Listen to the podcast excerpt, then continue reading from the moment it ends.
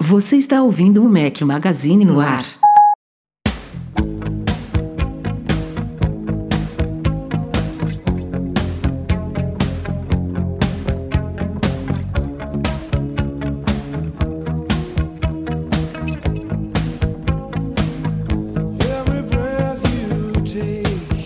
Galera do Mac Magazine, bem-vindos ao nosso podcast 400. Não sei nem falar isso, quadragésimo, centésimo, sei lá. Vamos no 400 mesmo, edição comemorativa. Estamos agora 7 e 8 da noite, dia de 25 de novembro, quarta-feira, excepcionalmente uma quarta-feira, porque Breno Masi vai viajar amanhã. E precisávamos da presença dele neste podcast comemorativo aqui. Sejam bem-vindos, Breno e Edu. Obrigado, já tava com saudade. Cara, a último não consegui participar. É, obrigado também por essa antecipação, Rafa. Obrigado, todo mundo tá participando, porque amanhã estarei de férias, férias, finalmente. Vocês sempre escutam, né? O Rafa tá saindo de férias, o Edu tá saindo de Eu? férias, tá? É. Eu? Não, de todo, Vocês viram e mexem viajam, eu não, então amanhã eu vou me dar o direito de cara para tá a praia. toda semana pegando um estrada bronze. aí, meu irmão, indo pra algum buraco aí, se esconder e vem, vem falar da gente. É mole? Mas é essa isso, aí, cara. não, essa aí não, não- não- ninguém cai nessa pilha aí, não. Como é uma edição comemorativa, se a galera que estiver ao vivo seja muito bem-vinda. Se você não estiver ao vivo e quiser ver nossa cara feia, está lá em youtube.com.br Mac Magazine. Aproveita e se inscreve no nosso canal, mais um videozinho extra aí de podcast, mas ele também está sendo editado. E se você estiver ouvindo a versão editada, estamos ao som de The Police, sugestão do querido Bruno Stern, viajante do nosso MM Tour. Esqueci o número, mas foi de algum MM Tour. Valeu, Brunão. É, Vamos começar relembrando um pouquinho da nossa história do podcast. Eu tenho orgulho de falar que esse podcast só existe por causa do senhor Breno Masi. Cara, obrigado, Rafa. Que bom que você lembrou, sabe por que disso, né? Eu precisava arrumar um jeito de brigar com o Rafael com frequência. Porque a gente só se brigava assim quando a gente, cara, se encontrava esporadicamente e tal. Daí eu tive a ideia do podcast. Daí, cara, quantas vezes eu não penso. Ô, Rafael, acho que eu te perturbei em um ano, né? Aí já podia estar comemorando tipo 600 já agora, ou 700 e tal. É, demorou. É, não, não, não me lembro exatamente o que, que, me, o que, que me fez ter tanta resistência, porque eu já tinha feito um podcast no Mac Magazine antes, a gente até falou, tem alguns Sim, episódios sim. atrás aqui, que eu fazia um, um, um podcast sozinho, mas foi em 2006. Se não me falha a memória, a gente começou o Mac Magazine no ar em 2012. Então estamos aí no episódio 400, são cerca de oito anos de história, se não me falha a memória. É, talvez com medo da, da gente não conseguir manter a rotina, fazer Não, isso cara, que a gente é- fez em 2020. A desculpa, a desculpa não. A- o problema é sempre o mesmo. Exato. Trabalho. Assim, ó, ó, Trabalho. ó, o cara, eu vou- eu ia falar assim, eu vou ter que ficar o dia inteiro editando e aí eu vou, vou deixar de fazer um monte de coisa Fazer que o, um o site precisa. Blá, blá, blá, blá, blá, blá. É sempre, a gente no Mac Magazine sempre cai no mesmo problema que é, é braço. Cobertor curto. É cobertor Braço. curto, sabe? Aqui é tem negócio. pouca gente pra fazer muita coisa. Então a gente precisa escolher muito bem o que, que a E gente não, é- faz. e não era só gravar, né? A gente no começo não tinha Eduardo Garcia editando o nosso podcast. Quem fazia era este Não, que então, vos editar. fala, né? O editar era o pior problema. Gravar, a gente grava em uma horinha, né? A gente gravava toda sexta-feira e eu me lembro que eu perdi vários sábados editando podcast. Eu não tinha experiência, então era horas e horas Era pra editar um podcast de uma hora. É. Não, e assim, e outra coisa também, Rafa, que tem a ver a- até com.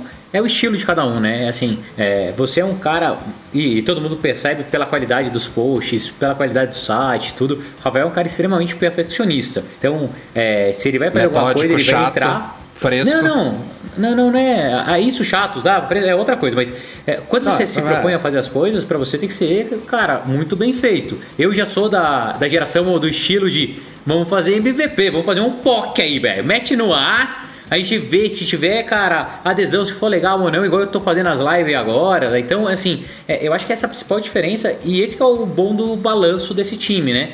E o, o Edu, eu brinco que ele sempre é, é o meio da balança, né? Eu sou completamente oposto do Rafa. Não, se fosse, se dependesse do Breno, a gente ia ter conta em, em todas as redes, em TikTok, Até que no TikTok. ia estar fazendo Eu queria- TikTok Pô, todo dia. ah, Manda Ia aqui, tá- sim ou não. Se vocês iam gostar do Rafa dançando com os produtinhos. Imagina lá ele fazendo um unboxing dançandinho, Mas aí, assim. mas, aí, mas aí não precisa ser no TikTok, nego pode, nego pode querer ver isso aí em qualquer lugar.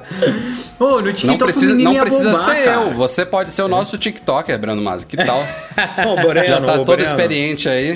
O Breno, quando ele se aposentar, ele vai assumir a parte comercial do Mac Magazine e a parte de redes sociais do Mac Magazine. Aí ele monta uma equipezinha lá pra tocar essas duas áreas e, e vai ser feliz. Não, e ia- também ia outra, ser outra coisa que também a gente era relutante no começo. Ah, a gente não tinha. Nenhum de nós tínhamos microfone para editar podcast. Todos começamos gravando Não, num- mas isso aí é, isso aí é normal, né? A gente gravava. Mas deu perfeccionismo, gravava tá do vendo? banheiro, Ah, Eduardo. eu gravava. do- Ah. Eu, eu, eu morava. Eu, a gente começou, eu morava na França, né? Isso. Mas Sim. por que, que você E gravava aí? do banheiro? Qual, qual... Porque ele tinha que sair do quarto pra não acordar a lei. a gente cara, gravava do sexta-feira, 10 horas da noite, era uma hora da manhã pra mim, meu amigo. Eu não tinha essa mamata aí de gravar às 7 horas da noite pra você, não. Então, 10 horas da noite Sete pra horas você, não, são sete pra vocês, Ah. são dez da noite Eu aqui. ia pro banheiro num apartamento. Eu morava na França, num apartamento de 38 metros quadrados, e aí, pra não acordar a esposa, eu tinha que ir pro banheiro, que era o lugar mais longe do quarto, meu amigo. E mesmo assim, ela devia ouvir tudo. Olha como o Edu é bonzinho e comprometido, porque eu só podia gravar às 10, porque eu saía do trabalho, naquela época a Mobile, eu tava pegando fogo lá na Mobile, chegava em casa pra poder gravar. E o Edu, cara, não, vamos lá. Eu acredito Que no móvel, projeto Breno? Você também. não tava na móvel nessa época, em 2012? Lógico, Tava.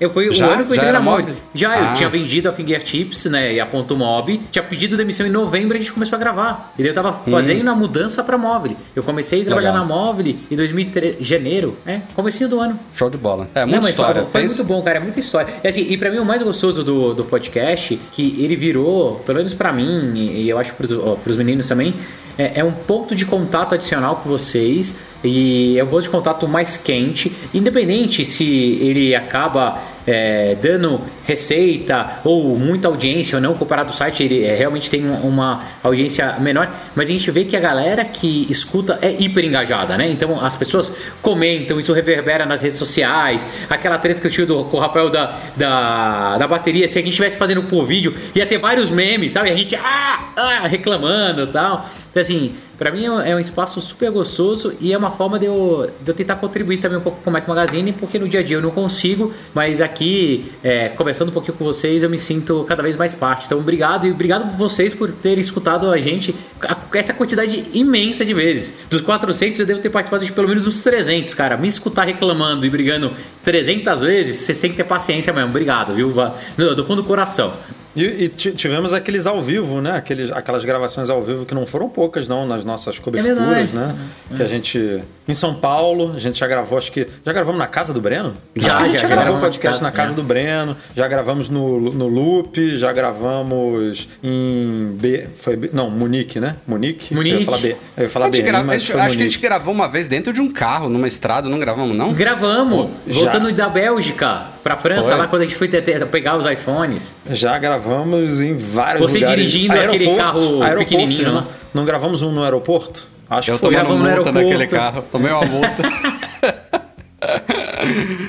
Mas enfim, muito bom. É, é realmente muito prazeroso pra gente. É um trabalho, é um compromisso, mas a gente curte muito. E claro, é, é aquele velho clichê, mas só estamos aqui por causa de vocês, né? Se não, tivermos, não tivéssemos audiência, não precisávamos estar aqui. Então é legal compartilhar con- conhecimento com vocês. É, Olha lá, o, Tem- o tem- Leonardo, é, Bazoni, que viajou com a gente também, lembrou aqui, ó, a gente gravou de um Denis em São Francisco, Rafael tomando milkshake de chocolate, comendo... É verdade!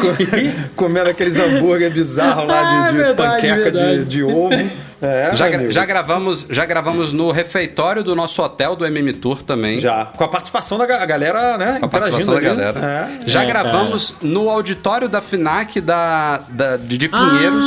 Ah, aquele evento que a gente fez. o, Pô, evento, a- o último assim, grande evento do Mac Magazine. Tem tanta história legal. E agora, ó, meu próximo objetivo Aqui, é ó, convencer ó, o o Anderson Rafael. aqui, ó. O Anderson tava Ó, lá, ó. FINAC é, Pinheiros, FINAC. Pinheiros. Pessoal, ó, de novo, ó.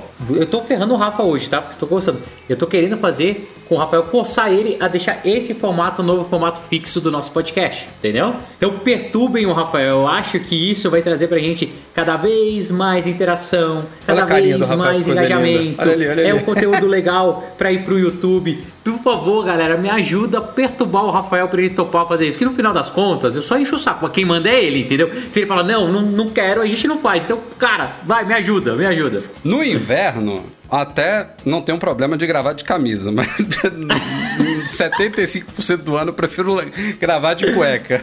Olha como é egoísta, tá vendo? Ele não Hoje em quer dia, Rafael, conteúdo pra vocês dia só porque ele tem- quer gravar sem camisa, velho. Não, É. hoje em dia tem fundo falso, você bota aquelas roupinhas de realidade aumentada, fica de Papai Noel, fica de não sei o quê. Não, isso, aí, isso aí é mole. Hoje em dia. Aí, ó, galera, ó, viu? Me ajuda a te ajudar, Rafa, viu? Vamos, cara. É, né? Daí, ó, olha, pessoal, ajuda, porque vai ser muito legal. Porque daí a gente consegue colocar é, chat, super chat pra vocês interagirem. Me ajuda a perturbar o Rafael, cara, vamos. Ó, o negócio do Android ele nunca quis fazer, mas a, a live por vídeo, cara, podcast por vídeo ele tem que aceitar. Vamos vamos começar a perturbar Já um quis fazer o negócio do Android, mas o Google nunca quis me mandar Pixel e agora o Pixel não é mais flagship, já é intermediário, não quero mais.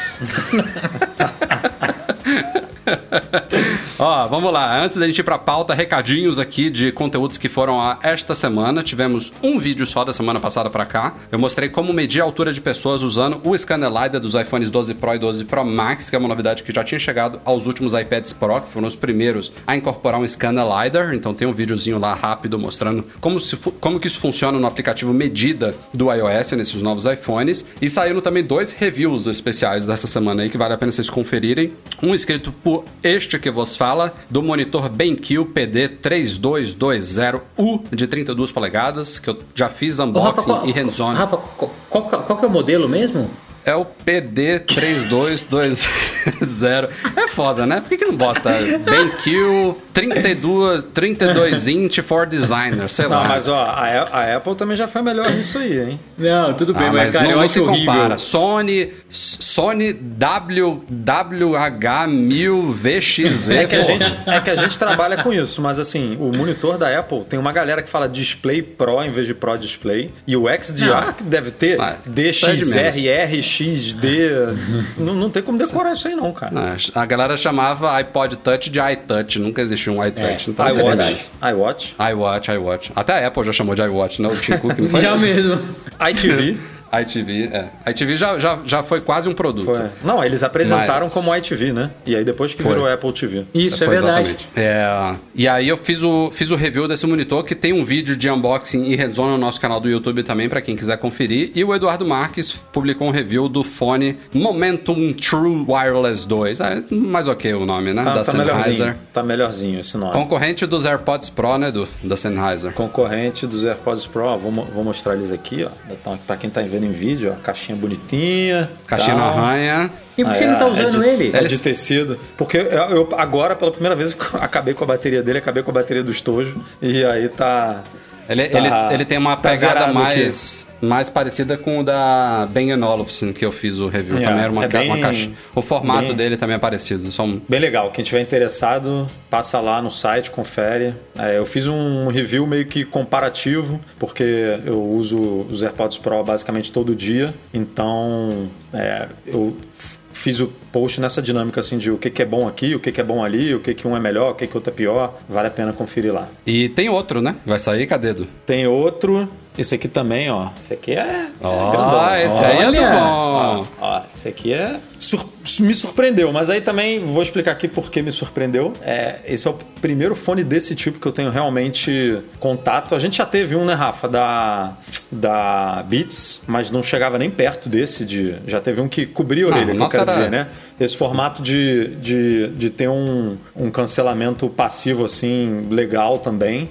Mas nem se compara esse com o da Beats e eu vou em breve também falar um pouquinho sobre ele. Pena que a gente não tem do da Apple, né, para poder comparar. A Apple adiando os seus planos pro AirPods Mas eu lembro também que Studio. foi, o- foi o contrário, quando a Apple tava pra lançar os primeiros AirPods, eu fiz o review do, do Brag Dash, que foi um dos Ah, primeiros fones um. totalmente sem. Lembra? eu adorava, Ele era a prova d'água. É. Hoje nem existe mais. foi- não, ela foi comprada. A, a É, Brag. mas- ela foi- mas nem um existe mais. Mas não existe Não mais. existe. É uma pena, porque ele tinha uma memória, eu nadava com ele, era bem bom.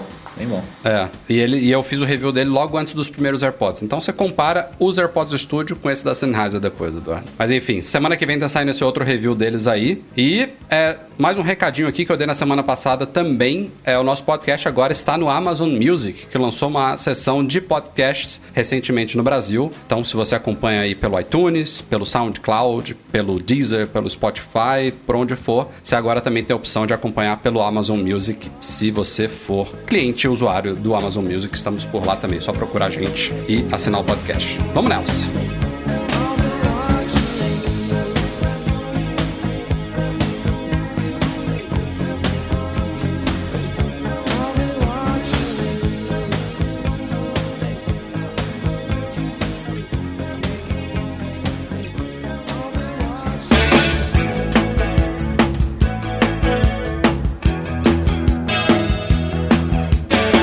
Acompanha o podcast toda semana sabe que no final a gente sempre fala das nossas patronas Platinum e uma delas, há muito tempo, é a Mac Services e eu tô aqui para informar vocês que ela não é mais Mac Services, agora ela é Fixtech. Eu conversei com o Douglas, diretor da Mac Services, e ele explicou para mim que eles evoluíram a empresa, é, tiveram tanta experiência aí no tratamento de Macs como um todo. Eles são especialistas, principalmente em reparo de placa lógica de Macs, é o que a gente sempre fala aqui no final do podcast. Trabalham com MacBook, com iMac, com Mac Mini, tudo isso. Mas eles evoluíram os serviços deles e começaram a trabalhar com notebooks de outras marcas e com consoles também, PlayStation, Xbox, Nintendo Switch, até câmeras GoPro. Então a empresa como um todo evoluiu, Edu, e agora se Não, chama Fixtech. se você tiver com qualquer coisa quebrada aí, meu amigo, dá, dá um, entra em contato com os caras que pode ser que eles consertem, assim, o know-how deles. A gente tem ótimo de, é de muito, leitores é. que, já, que já, já foram lá. Os caras têm duas lojas no Rio, uma na Barra da Tijuca e uma no Meia. Enfim, é a mesma empresa com um nome renovado aí, até pra pra passar a ideia certa pros clientes, né? Tinha gente que olhava lá Mac Services e achava o quê? Que os caras só trabalham com Mac, É, mas e, eles é- e é a com agora- qualidade e os caras têm um preço bom. coisa. É, eu já, já, já fiz orçamento com eles. Não fiz o serviço porque a Apple acabou fazendo de graça para mim por conta do problema de recall, que eu nem sabia que era recall. Mas enfim, vale a pena fazer um orçamento. Eles atendem por WhatsApp, por telefone, enfim, sinal de fumaça. Vai lá em fixtech.com.br que os caras dão um jeito de resolver o teu problema. Tem novidade chegando ao Apple Pay do Brasil, ao menos segundo um forte indício, que já foi indícios comprovados no passado, né, Eduardo Marques? O aplicativo do Banco Inter foi atualizado nos- há poucos dias atrás e apareceu o selinho do Wallet do iOS lá na App Store. E foi a mesma Eles nem, coisa que eles nem aconteceu... comentam, né? Eu, eu acho legal isso, que ninguém comenta nada, tem lá as notas de liberação, mas aconteceu isso com o Next há alguns meses e aconteceu agora de novo com o Banco Inter e ninguém comenta nada, só diz assim: melhoramos aqui, corrigimos ali, implementamos isso aqui, e aí alguém, óbvio, sempre alguém, eu não lembro agora o nome do leitor que, que informou a gente, desculpa, mas você sabe que eu tô falando de você. são, muitos, são muitos nomes. É, mas aí revelou, ó, vocês viram que o aplicativo do Banco Inter ganhou lá o selinho de compatível com o Wallet? E, cara, quando vem esse selinho... Esse selinho, na verdade, ele significa muita coisa para muitos muitas categorias de aplicativo, mas para banco não tem outra função que não seja compatibilidade do cartão com o Wallet. E compatibilidade do cartão com o Wallet só significa uma coisa, Apple Pay, não tem como ser nada diferente disso. Não, e- Então- e, a, gente, a gente não falou isso lá no site, vamos falar exclusivamente aqui no podcast, mas um passarinho já contou pra gente que é pra valer. Tá, tá pra sair nos próximos dias aí. É, exatamente. É, essa é, a dúvida, né? Porque Testes finais aí. é, que tá rolando o teste que vai ser lançado, a gente sabe. Agora, se vai demorar uma semana, 15 dias, um mês ou três meses, porque a gente já viu outros, né? O Digio, se não me engano, já começou a testar também, que a gente já, já noticiou no site. O Neon também. é, teve um dia aí que foi uma avalanche, né? De gente que é cliente do banco que, Que conseguiu cadastrar e depois os cartões foram descadastrados remotamente, né? Isso é meio bizarro, né?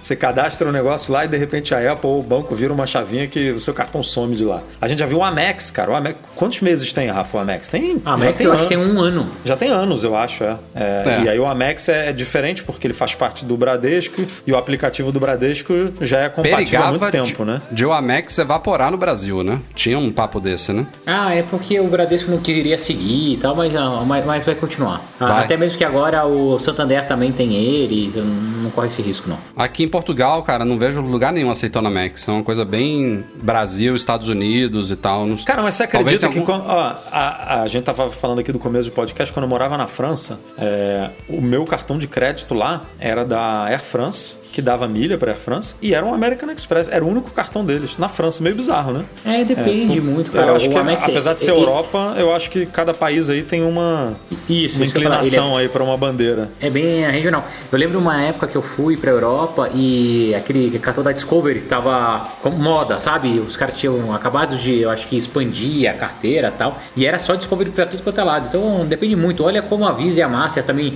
já alternaram de posição e de visibilidade muitas vezes. Mas voltando do Apple Pay, é, é super interessante porque não sei se é assim, tá? Ainda. Mas muito antigamente, lá no começo do Apple Pay, para que eles testassem, vocês acreditam que o aplicativo precisava estar publicado por causa de alguns certificados de segurança que não tinha como fazer em sandbox, não tinha como fazer. Mas Não. isso, isso eu acho que continua, Breno. Não continua, É, não. Porque a gente, a gente só vê. Por isso que a gente tem acesso a esses testes. Por isso que, pi- que Cara, é pipoca um muito monte de leitor isso. mandando coisa pra gente. Porque. É uma limitação muito tosca, cara. É. Muito tosca. E, e, e, não, e não- eu acho que nem no test flight é, resolve, né? eu Não, acho que tem que estar nada. publicado mesmo, assim, tem que estar na Exato, loja. exato, exato, exato. É, só, só é uma pena que eles estão muito a conta gotas, né? Então é possível que quando o, o Inter for lançado, só seja o Inter, né? Teve uma época É. que a gente achava que quando entrasse um, entrava tipo Entrava três, várias cinco juntos. Mas, mas assim, Rafa, é, teoricamente, óbvio que é até um pouco egoísta esse comentário, mas se você pegar os bancos que já estão ativos hoje,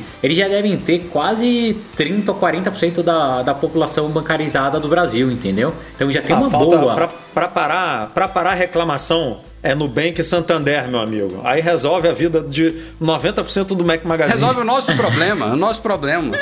A gente, a gente tem que ficar ouvindo reclamação porque não tem no Santander e no Nubank. Pelo amor de Deus. Agora o Não, Nubank eu, acho que não vai botar, entendo. cara. Não, porque o entendo. Santander é um, dos, é um dos grandes também, né? Se você botar Itaú, Bradesco, Banco do Brasil, que já tem, falta realmente desses, desses bancos mais tradicionais aqui, ou em operação no Caixa, Brasil. Caixa Econômica Federal. A Caixa É, tem já, a né? Caixa, não, a Caixa não tem também, não. Não? Mas Então, lembrou falta bem, a Caixa e o Santander. É. Então- Aí, aí resolve. Aí eu... Entrou a Caixa Geral de Depósitos aqui de Portugal, que é equivalente Santa- à Ah, Caixa Rafael, Econômica vai, Federal. segue Não. pra próxima pauta, vai. E o Santander entrou recentemente aí também. Entrou junto Também. com, com o Next Teve, aqui no Brasil. teve até um, um leitor que na semana passada mandou pra gente um link. Olha, tá. Achei uma página aqui do Santander, vai ter Apple Pay. E aí era .pt, não era .com.br. O cara não prestou atenção porque tava tudo em português, né? Mas aí eu expliquei pra ele que já tava no Santander de Portugal. Isso é uma coisa, outra, outra coisa louca, né? Pô, Santander, tipo, beleza, são operações independentes e tal, mas o grupo deveria fazer uma negociação, ó. Santander na Mongólia, Não no dá, Brasil. Rafa. Não dá, porque cada banco, principalmente cada local, é como se fosse um CNPJ, sabe? Como se fosse uma instituição. É, é difícil, cara. é Mas difícil. o Amex, quando chegou, é, quando entrou compatibilidade em alguns países aí na Europa, não sei, ou não sei se. É, entrou tipo em vários países ao mesmo tempo o Amex. Eu não- aí deve ser onde, que, é- onde a operação é do Amex, porque, por exemplo, no Brasil não é Não, Amex. é do? Amex. O, o Amex vendeu pro Bradesco e É, hoje não isso. sei como é que tá, enfim. Mas é isso, devia ser, ah, a gente tem o Amex em tantos países. Aí negociou com, com a empresa que tem a distribuição do cartão em, em 10 países. Aí chegou nos 10 de uma vez só. Mas é, esse conta-gotas aí realmente é meio chatinho. Principalmente se você comparar com o Samsung Pay, né? O Google Pay, que tem algumas outras. O Samsung Pay acho que é o mais extenso desse aí, né? Que tem o catálogo mais diverso. Então dá uma, dá uma aflição, mas aos poucos a gente vai caminhando aí. Vamos lá. Já temos rumores sobre o iOS 15. Segundo, seguindo a tradição aí, a gente deve conhecer ele em junho de 2021. Tive que pensar aqui em que ano a gente tava. Quase que eu falar 2015, sei lá por quê. Ah, do, do iOS 15. Foi por isso que eu quase dei essa falha. Mas enfim, já começaram a pipocar rumores. É, dessa vez veio de um site israelense chamado The Verifier, que já tinha meio que falado disso e meio que agora reconfirmou um tempo depois. E faz muito sentido. Os caras estão falando sobre compatibilidade, não é detalhes do que vai vir ainda no iOS 15. Mas segundo eles, cairão dos dispositivos suportados pelo iOS no ano que vem iPhone 6S e o 6S Plus, obviamente, e o iPhone SE de primeira geração, que poderiam ter caído teoricamente já no iOS 14, né? A Apple praticamente todos os anos, quando ela lança um sistema novo, o dispositivo mais antigo suportado pelo anterior cai, né? Ela tira um chip e, e elimina uma compatibilidade compatibilidade que normalmente é o quê? 5 anos antes, dispositivo de 5, 6, 7 anos antes. E teve algumas exceções, não foi só o iOS 14, aconteceu também, acho que no iOS 11, também não foram só esses dois, que ela manteve exatamente os dispositivos que eram compatíveis no ano anterior. O iOS 14 foi exatamente isso que aconteceu. Todos os dispositivos que rodavam o 13 rodam o 14. Então, seria já absurdamente improvável que isso acontecesse de novo no ano que vem. E esse site está apostando nisso, que vai sair 6S, vai sair SE. E tem gente lá nos comentários do Mac Magazine, obviamente sem fonte aí, né? O The Verify provavelmente ouviu isso de alguma fonte deles. Estão chutando. Não é mero. Não, não, não, é, mas é, não estão simplesmente. Mas mesmo se estivesse né? chutando, é um chute muito, né? Muito, muito certeiro. É, um chute esse, né? certeiro, né? Mas assim, teve, teve gente lá no, nos nossos forma. comentários chutando, por exemplo, que o 7 também sai. Ah, não, ah, não, não faz sentido manter não o 7, deve sair também. para compensar este ano que não, que não saiu que não nenhum, sabe? Nenhum. Sei lá. Não ah, sei. Cara, mas não. aí eu acho que é, eu acho que depende muito da tecnologia que vai, que vai ser apresentada. Se o iOS 15 tiver algum recurso muito específico que exige muito do, do chip e tal, aí pode até ser que o 7 saia, mas, mas esses. A gente sempre vem falando aqui, né, do poder de processamento, de como os chips da Apple são bons, de mesmo ele dando pulos e pulos de, de, de eficiência, tanto energética quanto de poder mesmo, os outros continuam sendo bons, né? Não é à toa que a Apple lança, sei lá, lançou esse ano um iPad, que não é o topo de linha, é claro, mas é um iPad novo, e ela botou o chip A12. A gente já tá no A14 e ela tá usando o chip de, de, dois, de dois, três anos atrás, porque sabe que o chip é muito bom. Então. O que eu fiquei mais surpreendido com relação ao iOS 14, e, e é por isso que eu acho que isso faz total sentido cair no 15, foi o iPhone SE ser mantido, porque é um iPhone com telinha antiga, né? E isso dificulta ah, mas... o trabalho da Apple, dificulta o trabalho de desenvolvedores. Quando você tira esses form factors antigos, é um aparelho só de 5 anos atrás, já até perdi a... O primeiro SE. Ah, o primeiro, mas assim, o primeiro é o mesmo tamanho de tela do SE que está sendo vendido até hoje. Não. Não, Breno. Não, ele, é, ele é um 5S. Polegadas. É. Ah, assim, 4, é pole... 4 polegadas. Eles estão mantendo é no iOS 14 o suporte à telinha de 4 polegadas antigaça, sabe? O 6S não. Mas aí não é para você resolver lá com aquela como é que é auto o nome layout, do... né? É, o auto layout. É o auto layout, é. É, aí você não tem mas é- trabalho. É, mas é uma preocupação essa. Por exemplo, você pensa numa tab bar é, como do, do nosso aplicativo ali embaixo. Eu não sei se cabe em cinco ícones numa tela de 4 polegadas, mesmo você reduzindo ali. Deve ter algumas limitações que é, foram sei. superadas é, a partir de 4,7 polegadas. O 6S não tem esse problema, aí já é realmente o mesmo formato do iPhone SE atual. Mas o primeirão foi surpreendente manter essa compatibilidade. E além dos iPhones, deve cair também iPads, né? Tem inclusive dois iPads que iriam cair este ano, que não caíram. Se não me engano, o iPad Air 2 e o iPad Mini 3, alguma coisa assim. Enfim, são os e, e iPad o iPad, Air... o iPad em breve ele vai descom, descompassar com o iPhone, né? Justamente por causa disso que eu falei, porque a Apple lança, por exemplo, esse ano lançou um com chip de dois anos atrás. Então, daqui a alguns anos, 3, 4 anos, o iPhone normalmente sempre é lançado, né, com o chip do ano, digamos assim. No, no iPad ela consegue trabalhar isso e, de forma e diferente. Tem as variações de chips de iPad, tipo a 12Z, não é, é o mesmo chip do iPhone, né? Ele é, ele é mais potente. Então, a 11X. Ou, ou assim, mais potente ou tem uma otimização específica, né? É. Daqui a 3, 4 anos não vai dar para ver, ah, esse iPad aqui fica, esse iPhone cai, porque já vai. Um é chip A12, o outro é A16, o outro é A15, lançado em anos diferentes. Beleza, então para quem tem aí iPhone, não quer dizer que os, os iPhones com iOS 14 vão deixar de funcionar, pelo amor de Deus, gente. Só não vai receber o 15. É, você não vai ter o último dos últimos sistemas, mas a Apple ainda mantém atualizações de segurança para esses sistemas anteriores. É, sai de, direto aí, a gente está falando de atualizações do 13, sair updates pro 12, agora do dificilmente um aplicativo importante é, lima a cair, né? compatibilidade né? de um sistema assim demora. de uma hora para outro, né? É, demora aí uns dois aninhos, sei lá. No mínimo, no mínimo. Vimos recentemente o lançamento dos primeiros Macs com chips M1 com Apple Silicon, tanto o Mac Mini quanto o MacBook Air quanto o MacBook Pro de 13 polegadas chegaram com esse novo cérebro, esse novo núcleo, mas com o resto igual a antes. Não tivemos redesign, não tivemos nenhuma mudança exterior nessas máquinas, mas elas virão, né? Não, mais cedo ou mais tarde cê, virão. Você tá esquecendo de falar que elas ganharam uma tecla de emoji, Rafael. Ah, é verdade! elas têm uma tecla de emoji agora que eu tenho certeza que vai ter gente que vai comprar só por causa disso.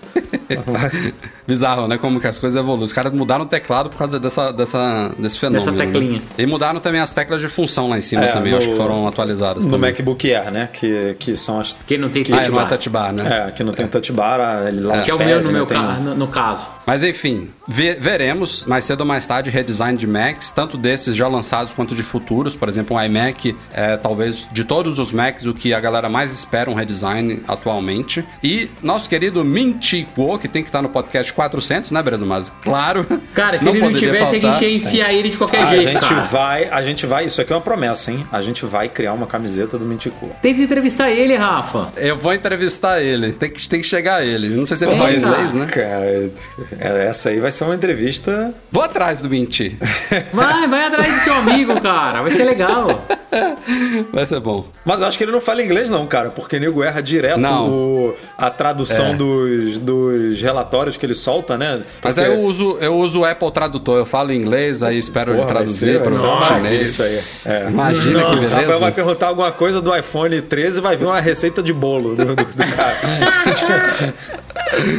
Nosso querido Mintico disse hoje, no dia que a gente está gravando o podcast, 25 de novembro, que teremos MacBooks redesenhados no segundo semestre de 2021. Então vai demorar um pouquinho ainda, até porque a Apple acabou de atualizar MacBook Air e MacBook Pro de 13, então eu realmente não esperaria para o primeiro trimestre MacBooks sendo atualizados. Acho que a gente vai ver no primeiro trimestre um novo iMac chegando, talvez já com um design novo, não sei, mas com um chip Apple vai, vai vir nesse, nesse primeiro iMac. Eu acho que vai ser o Mac atualizado no primeiro semestre, vai ser o iMac, fora os outros produtos, né? E aí no segundo a gente teria, quem sabe, MacBook Pro de 14, finalmente, né? Fazendo a transição de 13 para 14, que já é esperado há um tempo. E o primeiro MacBook Pro de 16, com chip M alguma coisa. E segundo o Mintico, redesign, né? E não necessariamente só MacBooks Pro. Pode ser que. Eu, o, o Air eu acho que tá bem redondinho, não é momento ainda de mexer nele, porque ele pô, foi o último redesenhado desses. Tá 2018, ok o Air. né? Que ele mudou. É, mas tem aquele rumor que não quer morrer de um possível retorno do MacBook normal, né? Que seria até menor e mais fino do que o Air.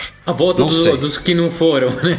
A volta dos que não foram. Ah. Mas agora com o chip da Apple é uma máquina que se torna ainda mais possível, né? Você vê o poder do. A Apple poderia fazer um, um MacBook ultra fino, sem ventoinha, que não, não precisa ter esse poder do Air. Aliás, ele pode inclusive rodar no M1 também, que seja. Mas e aí o Air é- já vai estar no M2, sei lá. Mas eles são os mesmos, né? A Apple matou ele porque ele era muito igual ao MacBook Air, né? Eu, eu não sei, É, mas eu consigo o ver Air, esses dois 13 po- existindo. o Air- por exemplo, ele pode ser, ele Ele pode ser agora um de porta, só. 11 polegadas, entendeu? De 11 ou 12, como ele era, na verdade. O Air tem 13.3, né? Pode ser mais fino, pode ser mais, mais restrito em termos de performance e até em termos de bateria também, já que a Apple ganhou tanto em autonomia, faz dele, porra, aquele, sabe aquele laptop assim, os caras não vão tirar de um envelope de, de Manila, não, como é que era o nome daquele envelope lá? Vai ser de um, sei lá, de um papel sulfite dobrado, ali vai estar o Mac no meio, sabe? É a cara da Apple fazer essas merdas, né? Tira de trás a carteirinha do iPhone Max, assim, ó.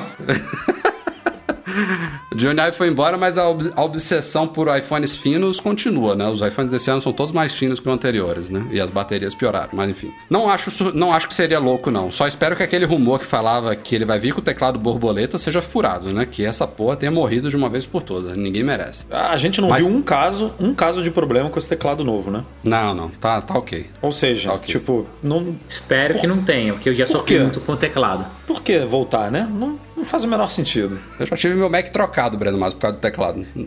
Sofri, sofreu bastante. Sofreu bastante. É, mas enfim, vamos aguardar aí. A gente vai, vai ter lançamentos é, de outros produtos até lá, claro, mas é, uma- é um bom prospecto esse para o segundo semestre do ano que vem. Por falar nesses novos Macs, recadinho rápido aqui antes da gente ir para o nosso QA especial com quem está acompanhando ao vivo aqui. Já estão devidamente homologados para o Brasil. A Anatel já liberou todos. O primeiro foi o MacBook Pro de 13, depois ela liberou o MacBook Air e hoje, dia 25 de novembro, ela liberou o Mac Mini. Todos esses novos Macs com chip M1 tiveram que passar pela Anatel porque mudou o núcleo da máquina. E aliás, esses três são os primeiros Macs com suporte a Wi-Fi 6, né? Que já chegou nos iPhones desde Há Ano muito passado? tempo. É. Desde Não, Ano passado ou acho. retrasado? Eu acho que foi no iPhone No 11. mínimo ano passado. No, no mínimo ano passado. E era uma limitação do, do, do chip Intel, né? Agora foi superada aí no M1. Então, só, só pelo Wi-Fi já teria que passar pela Anatel, fora outras mudanças que, que houve por lá. Mas enfim, os três estão homologados. A gente já tem os preços surreais deles, estão todos lá no nosso site, mas eles ainda não iniciaram a venda. Mas agora que estão liberados, é questão de alguns dias, talvez uma ou duas semanas, e a venda desses novos Macs deve ser liberada no Brasil. Tá rápido, né, o processo. Sim, e o melhor de tudo, é, assim, meu sonho, tá, Rafa? Será que ano que vem, sem pandemia, a gente consegue ver lançamentos simultâneos aqui no Brasil e nos Estados Unidos? Dado que esse ano funcionou bem, A Apple- pelo menos Cara, para iPhone. Eu, eu Ela- acho que no, no primeira, na, na primeira leva a gente não tá, não. Mas a gente já tá num, numa Mas fase por que. Não, por que não estaria, Edu? Cara, tá, tá indo tão bem, mas assim, aí uma semana de diferença já ia ser legal pra caramba. É, foram, foram duas agora, né? Mas duas pro. Foram duas? Duas, né? Pro Pro Max Não, lá um só, uma só. Uma só. Uma só. É, mas aí foi. Esse ano também não. É, esse tem não É, como não é pra nada esse ano. É, não tem como tirar ele como parâmetro realmente pra nada. Mas eu, eu não sei, eu não aposto muito chegando no mesmo momento que os Estados Unidos e países da Europa, né? Que Austrália, Japão também, mas a gente já ouviu há um tempo, né, Rafa? Que o Brasil subiu lá no, no nível de, de prioridade, digamos assim, de lançamento na, na Apple, né? Que a gente era. Eu não lembro aqui qual foi a expressão que a gente conversou com alguém, eu não, mas era. tipo, Não sei se eram tiers, tiers, Tier, se tier era- se 3 era- foi pro 2, sei é, lá. alguma coisa assim, que a gente subiu e que ganhou. E aí foi quando a gente realmente viu que as coisas passaram a ser homologadas mais rápidas mesmo na Anatel. Agora é coisa de. Lançou nos Estados Unidos, na mesma semana já está saindo aqui. Dois dias depois já tem, já tem homologação saindo. Então. É, Eu não, eu, não sei, eu não sei se a Apple já está mandando produtos para avaliação antes deles serem anunciados lá fora. Eu acho que isso ela não Ah, faz eu ainda, acho que mas. não. Acho que ela não tem essa confiança. Também acho que não, Mas ela pode deve- vazar, né? É, não tem essa Então, confiança. essa que é a questão, Essa cara. é- Pra essa é ser simultâneo. Porque tem produtos que são lançados lá que eles. Na Keynote eles falam, ó, terminou aqui a Keynote, o site volta ao ar, você já pode comprar. Aí não funciona no Brasil. Nesses produtos que são anunciados, ah, vai estar disponível daqui a uma ou duas semanas. Pode ser que. Mas eles pode ser podem que ter, funcione. Rafa, agora combinado um novo processo de homologação com a Anatel. Pode ser também, cara. Era o que eu tinha. Eu, eu achava que deveria funcionar assim, né? Tipo, ter uma pré-aprovação, nem que seja assim, ó, o produto foi homologado pela FCC nos Estados Unidos, pela Anatel de lá, ele já tá pré-aprovado na Anatel. ou, Os caras ou não. eles homologarem e não botarem mesmo na plataforma até o dia do, do, Do lançamento, Até, o- é. até o anúncio da Apple. Tipo, ó, você se homologa e, e libera dia tal. Deixa o processo tal. si- sigiloso, É, né? Hora tal, dia tal, você libera aí o processo. É, pra- também é uma. Que, que tem Aliás, que ser a. FCC, a FCC funciona assim. né? Faz isso, é. A FCC, a FCC homologa coisas de forma sigilosa e só publica depois do anúncio. Ela já funciona dessa forma. Mas tem que ter um. Tem que estar bem amarrado lá na Anatel. Provavelmente quem vai ter acesso a isso na Anatel tem que ser um grupo restrito, com NDA assinado. Porque, pô, não, não é só não publicar lá na, na É não plataforma. um comentar, cara não desse. vazar, não falar, É, né? Não o respirar, Rafael- não peidar, não na, na, na- não O tudo Rafael. Marins falou aqui que o certificado de liberação do Air tem a data do dia da keynote. Ou seja, a gente, a gente falou, sei lá, eu não lembro quando foi, dois dias depois da keynote, não sei. Não- A gente não falou da homologação no mesmo dia. A Anatel não liberou isso no mesmo dia. Não, não foi no mesmo dia, não. Mas quer dizer que já estava, provavelmente já estava com a máquina, né, no dia da keynote. Para o certificado ter essa data. Quem sabe, então, o que o Breno falou se torna realidade. Pode ser que eles estejam fazendo testes. Ó, estamos liberando aqui, vamos ver se vocês se comportam bem. Vamos puxando até, até dar A certo. TV da né? merda. Chegamos à hora de vocês que estão acompanhando ao vivo este podcast aqui. É, estamos aqui com uma lista um pouquinho grande de coisas para ver, mas... é.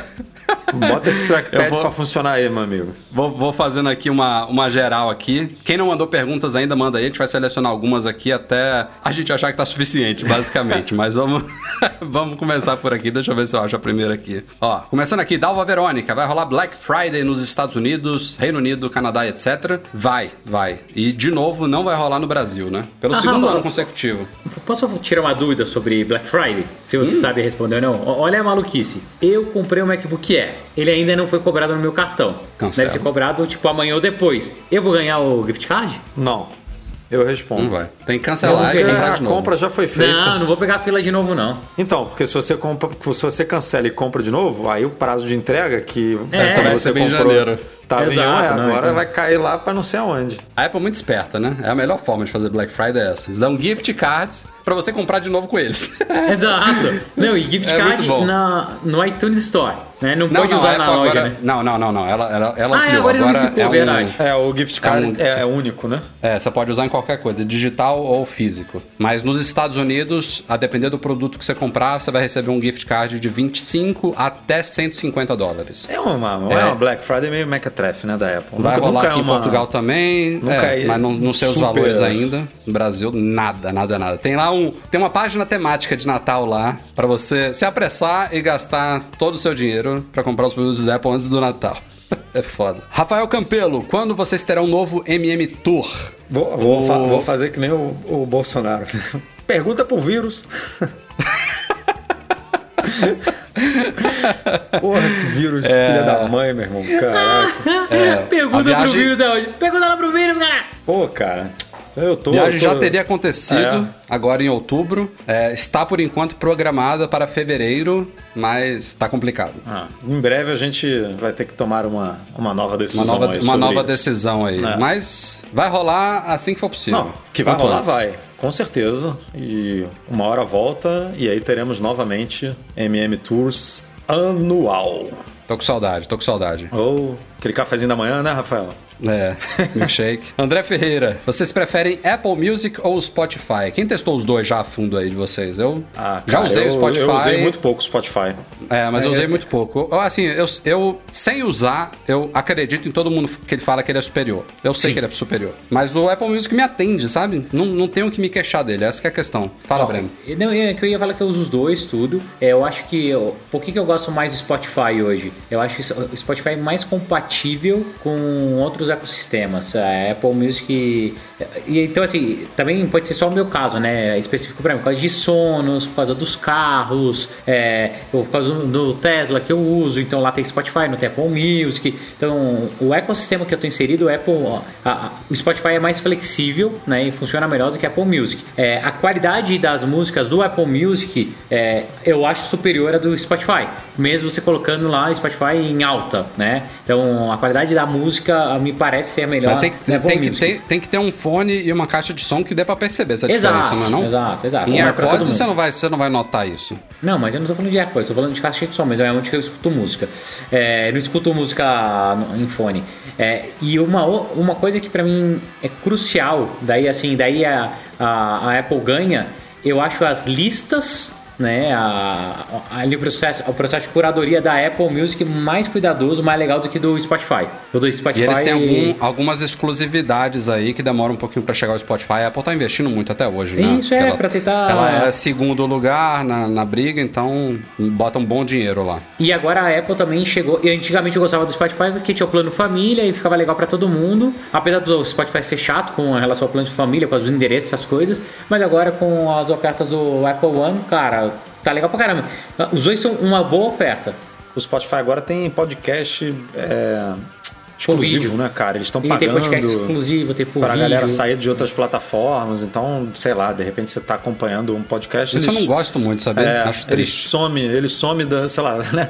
Você, Você na acha Apple triste? não- Se, via, se o Spotify Não, é- chegasse aqui, Rafael, vamos assinar um contrato de exclusividade de conteúdo para levar o podcast pro Spotify? Você ia ficar triste? Cara, de- eh, o dinheiro fala mais alto. Eu não, falando aqui pra, pra galera. Se, se a gente fosse muito, muito bem pago, é o dinheiro que sustenta o Mac Magazine. Então, Então, se fosse pra cara. ajudar a gente a, a continuar com o negócio de pé, provavelmente eu aceitaria. Mas se fosse um, um acordo assim, ah, vai ganhar um pouquinho pra você ter exclusividade e limitar a galera pro Spotify, eu não aceitaria, não. Não, Rafa, Depende- mas é- dependeria é- muito dos termos. E daí, ó, se tiver alguém do Spotify ouvindo, fica aqui a dica que é um excelente canal de aquisição, porque nós somos o maior podcast de Apple do Brasil, que vai O fazer vocês forçarem, entendeu?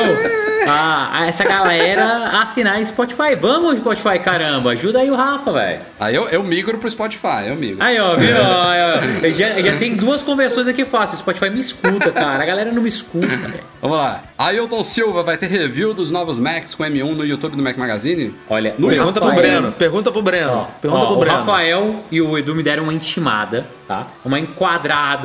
É, Eu sou péssimo pra escrever. Esquece. Eu posso fazer um vídeo, falar um monte de abobrinha. Não, você- editar. escreve. Ah, Você escreve, passa. Passa você escreve, mim. passa pra sua esposa, depois passa pro Edu, passa pra mim, aí vai ar. Não, Não, tem então, ó, eu vou fazer um vídeo, eu prometo fazer. Mas aí o Rafa escreve baseado no meu vídeo. Bom, a gente, eu pessoalmente não, não pretendo comprar um desses Macs novos. E assim, eu- se eles tivessem mudado visualmente, provavelmente a gente pegaria algum emprestado, alguma coisa do tipo, pra trazer conteúdo no YouTube pra vocês. Mas assim, pra mostrar um Mac que é igual ao que já tinha antes e ficar rodando benchmark no vídeo, eu preferi não fazer. Então dessa vez vamos ficar devendo isso no YouTube, mas vai ter conteúdo que o Breno Masenberg recebe o deles aí. A gente vai publicar é, alguma coisinha de primeiras impressões, de hands-on e tudo mais, pra vocês terem uma percepção mais próxima nossa. Marcos Dias, vocês acham que a Apple pode lançar um MacBook com tela touch? Tinha uma imagem lá na Application Store, o cara encostando na Cara, tela, que me assustou. Não, não dá pra entender o que a Apple fez com aquilo ali, cara. Por que, que a. Apple.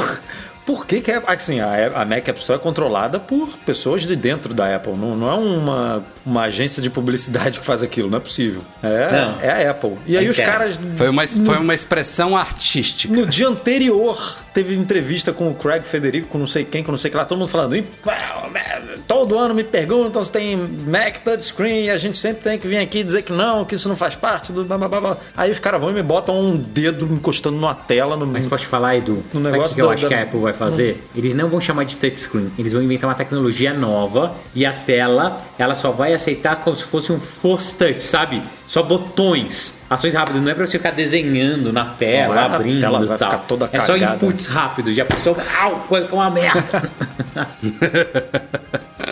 Eu, eu acho que eles estão. Eles, eles já fizeram muito isso de falar alguma coisa, segurar um tempo e depois cumprir o que eles falaram que não ia cumprir. Steve Jobs fazia isso. Uma- um, um- um caso emblemático foi que os primeiros eh, iPods, os primeiros iPods não, não reproduziam vídeo. E o Steve Jobs teve, uma- não foi uma keynote ou uma entrevista que ele falou: ah, ninguém, ninguém quer ver vídeo numa telinha pequena. E dois anos depois estava aí o primeiro, era chamado assim, iPod Vídeo. É. O produto foi lançado. E ele foi, e ele, né? Ele era o CEO, ele apresentou o iPod Vídeo. Tipo, não foi. Ah, não, trocou o CEO, ah, não, é. né? ah, esse aqui é o Tipo, iPod, ó, o iPod Foto. Ah, Esse pode não é o falar. vídeo. Esse aí, eu, esse aí eu tive, exatamente esse. Esse eu tive. Muito bom. É, Então, eles, eles têm esse costume de fazer isso, mas eu acho que dessa vez eles estão segurando muito a onda, sabe? Uma onda inevitável. Eu concordo plenamente com o argumento de que você ficar sentado no computador, esticando a tela toda hora, pra, o dedo toda hora para meter na tela ali, não é legal. Mas você tendo a possibilidade de usar um trackpad, de usar um mouse, de usar um teclado e também poder interagir com a tela quando você quiser, porra, beleza. Se o cara não quiser usar, ele sabe que a tela tá ali, que ela touchscreen também. Então, eventualmente, quiser meter o dedo lá, ou fazer como a Microsoft faz, que é- são dispositivos híbridos, que você destaca a tela e usa como um iPad. Isso eu já não sei, mas o simples fato de a gente ter um MacBook Pro igual a hoje, só que com uma camada touch na tela, quem não, quem não quiser usar no dia a dia não usa, mas é, é uma coisa hoje em É, dia que mas- as, pe- as pessoas... Mas você a vê Apple nunca jovem, foi minha isso, né? fi- De, minha ah, vou filha- botar, quem quiser usa. Eles sempre vêm com o argumento de que eu vou escolher, né? Eu vou. Eu vou determinar a experiência pra você. Tipo, você não vai escolher se você vai botar o dedo ou não. Eu vou escolher isso pra você. Mas a gente, a gente tá chegando num, num momento que começa a ficar esquisito telas que não são touch, sabe? Sim, Minha sim, filha, é. por exemplo, ela É, é o mete o, dedo na televisão toda hora, cara. É o comportamento. Eu, é o eu comportamento. fico gritando pra ela não meter o dedo na televisão, mas, pô, ela tá lá. Como é que ela vai entender que na televisão não é touch, mas ela depois tá com o iPad na mão brincando na tela dele, entendeu? As telas hoje em dia, elas têm que responder. Câmeras, mirrorless, DSLR, todas elas tinham uma telinha lá que não era o touch. Todas as que estão saindo este ano são touch. É, é o caminho. Tudo que é tela tá virando touch. Então, acho, acho que é um caminho inevitável pra eles, que eles estão segurando a onda mais do que deveriam. Eu, é, eu, eu, eu não confio nisso, não. Eu acho que não vem. Nunca. Ó, o Vitor tá perguntando se ainda dá pra comprar Air- Apple Care Plus para AirPods no Brasil. Tentou essa semana e como não tem a opção de Painful, nenhum cartão brasileiro aceita. Ano passado fiz Essa, o plano mensal aí, o, o rei dessas gambiarras se chama Breno Masi. Mas Conseguiu, ele- Breno? mas Botar ele tá- Care recentemente? Ele Mas tá se o Breno tem, aí. tem cartão internacional. Eu tenho cartão internacional, mas eu tenho uma internacional dica... não. Não, não, não, não. não, não. Inter- Cartão americano. Ca- Cartão americano. Cartão americano, Cartão cartão- americano, é diferente. Mas o Breno tem um, tem um pré-pago aí nos esquemas, não tem, Breno? Aquele, como é que é aquele Não, que funciona? não, não, agora eu uso o cartão americano mesmo. É uma Mas- conta onde eu mas faço você transferência não, não tinha um de um pré-pago que funcionava? Então, eu posso. Quer que eu dê. É que eu tô tentando fazer publicidade pra vocês. Eu, tô... eu descobri uma conta digital. Se abre no Brasil. Não que fala o funciona o nome, cartão não, lá. fala o nome, não. Tal. Relaxa. Então, eu, eu mandei mensagem pros caras falando: olha, eu consegui assinar meu, o meu Apple Care usando o cartão de vocês. Puta, serviço legal. Olha, eu tenho um maior site. Tá, tá, tá, tô tentando vender um publizinho. Se eu falo aqui de graça é sacanagem. Calma, deixa o cara Que negar. Se o cara negar, eu loroteiro, falo pra todo mundo. Gente, vocês que estão ao vivo aqui, Breno Masi, quantos. Vou, vou deixar você responder. Quantos publi editoriais você já fechou pra gente na sua história? Eu acho que dois ou um. Dois? Mas nem isso, né? Não, é, um, um, um já rolou. Um rolou, um rolou. Tudo Não, foi da minha empresa, mas rolou. Um. Mas eu, cara, ó, Rafa, agora na boa, eu já coloquei vocês na cara, de go- na, na cara do gol algumas vezes.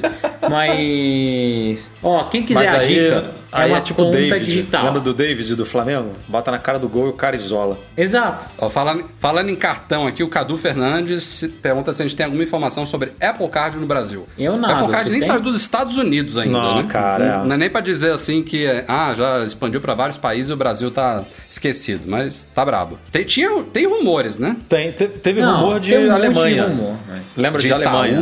Não, não, Tinha- falando Não, aqui no não, Brasil. da- Parceria Ah, com o banco pra lançar no Brasil, mas, cara, É, enfim, vai demorar um pouquinho. Bruno Barreto, qual a mudança mais significativa para quem quer fazer um upgrade do iPhone 11 para o 12, na opinião de vocês?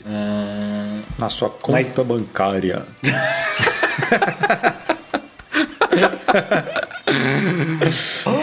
que vai ficar um pouquinho mais pobre. é. Cara, Não, vocês dois respondam aí, Cara, porque eu ó, tô com o meu pra mim, 11 ó- Pro Max aqui de guerra. Ó, ó, ó, eu tô, pra, tô vou- pra escrever meu review, né? Vai sair nos próximos dias aí. Assim, minha opinião nele. sincera, sincera, sincera, sincera, melhorou a, o design. Eu gosto desse design quadrado, a pegada dele é melhor. E a câmera noturna que melhorou absurdamente. Mas o resto, É, é. o resto é igual. É, eu acho que o design foi o que mais. O, o, o, o que você mais percebe no dia a dia é o design com as laterais achatadas. Luiz Goldfeld. Existe uma limitação de 16, de 16 GB no M1 ou essa quantidade de memória é suficiente? Tem as duas, as duas coisas são verdade aí, né? Quer dizer, uma, uma é verdade, a outra pode ser verdade. A limitação e técnica aparentemente existe. A gente até discutiu isso no podcast passado ou retrasado aqui. Teve gente achando, ah, a Apple não colocou 32, 64 para, sei lá, diferenciar esses Macs e não oferecer a opção deles e deixar mais para os modelos Pro. E não é, não é por aí, porque a Apple lucra muito com esses upgrades de RAM, ainda mais quando ela é soldada a placa, é aí que ela sabe que ela pode cobrar o quanto que ela quiser que, e, e vai ter um lucro enorme. Então ela não,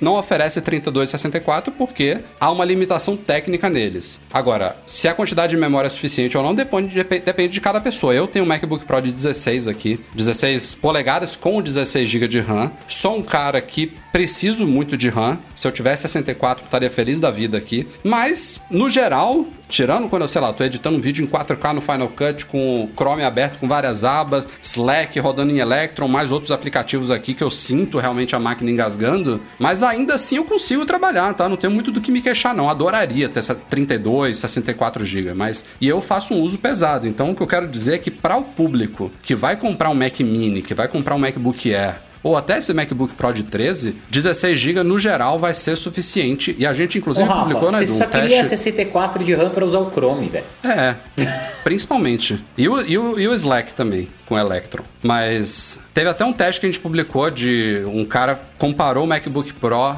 com M1 com 8 e 16 GB.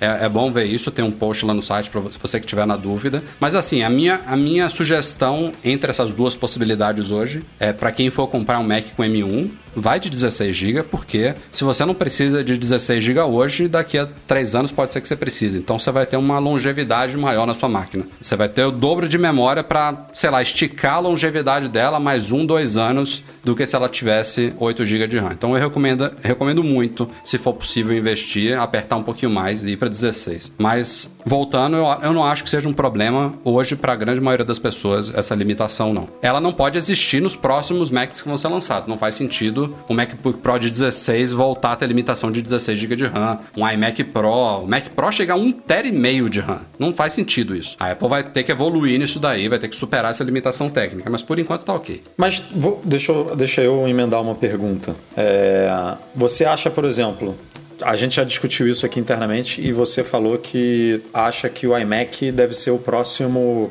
Mac a ganhar, né, a, a fazer a transição. E eu, eu também não faz, eu não vejo sentido de ter iMac com 16 GB, limitado a 16 GB também. Mas vo- você acha que o iMac já chegaria com um chip novo? Ou ela botaria, ou ela repetiria o chip em um possível é, Eu- lançamento futuro? Eu, na keynote do mês passado, foi mês passado? Não, foi desse mês. né?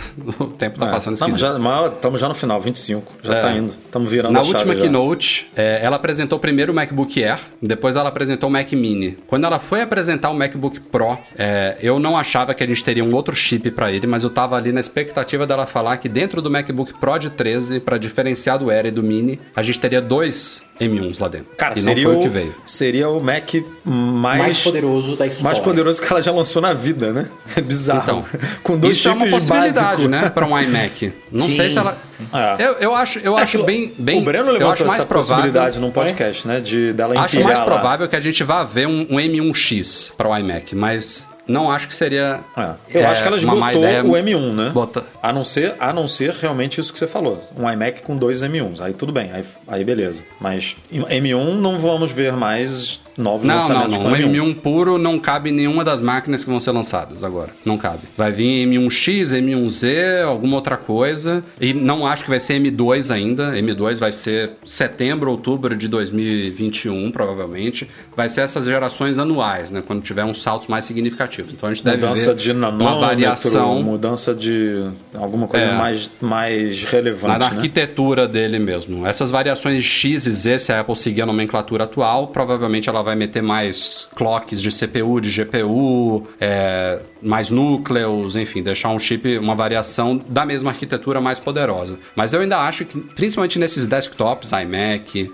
iMac Pro e futuramente Mac Pro, a gente deve ver alguma variação com dois, quatro. Porra, mas eu não. Eu não- Chips trabalhando eu- em paralelo. Eu, não- tecnicamente, eu não sei como funciona. Se a gente tiver um iMac com dois M1, vamos lá. São ter dois. 16 cores. 16 Tudo bem, mas assim, é ele, ele, é, um, ele é, um, é um sistema num chip, né? Que a gente fala aqui, que é memória unificada e tudo mais, que o- a memória compartilha com é, CPU e GPU, blá, blá, blá, blá, blá. Mas se você tem dois que não. Eles não conversam entre si nesse sentido. Como é que funciona? Você tem 16. Cara. Você tem 32 GB, você tem a possibilidade de ter 32 GB, mas essas 32 GB, esses 32 não são compartilhados, né? É, o sistema ele começa a jogar tarefas É para um chip o para outro. balance Então, de roteador, sabe? Quando você tem duas conexões. O Final Cut, por exemplo, ah, o cara tá rodando Final Cut, ocupa todo esse chip 1 aqui e deixa o chip 2 para as outras coisas não que estão rodando na máquina. o Final? Cut ocupar os dois, né? Ou tem? Ou Aí eu já não sim. sei.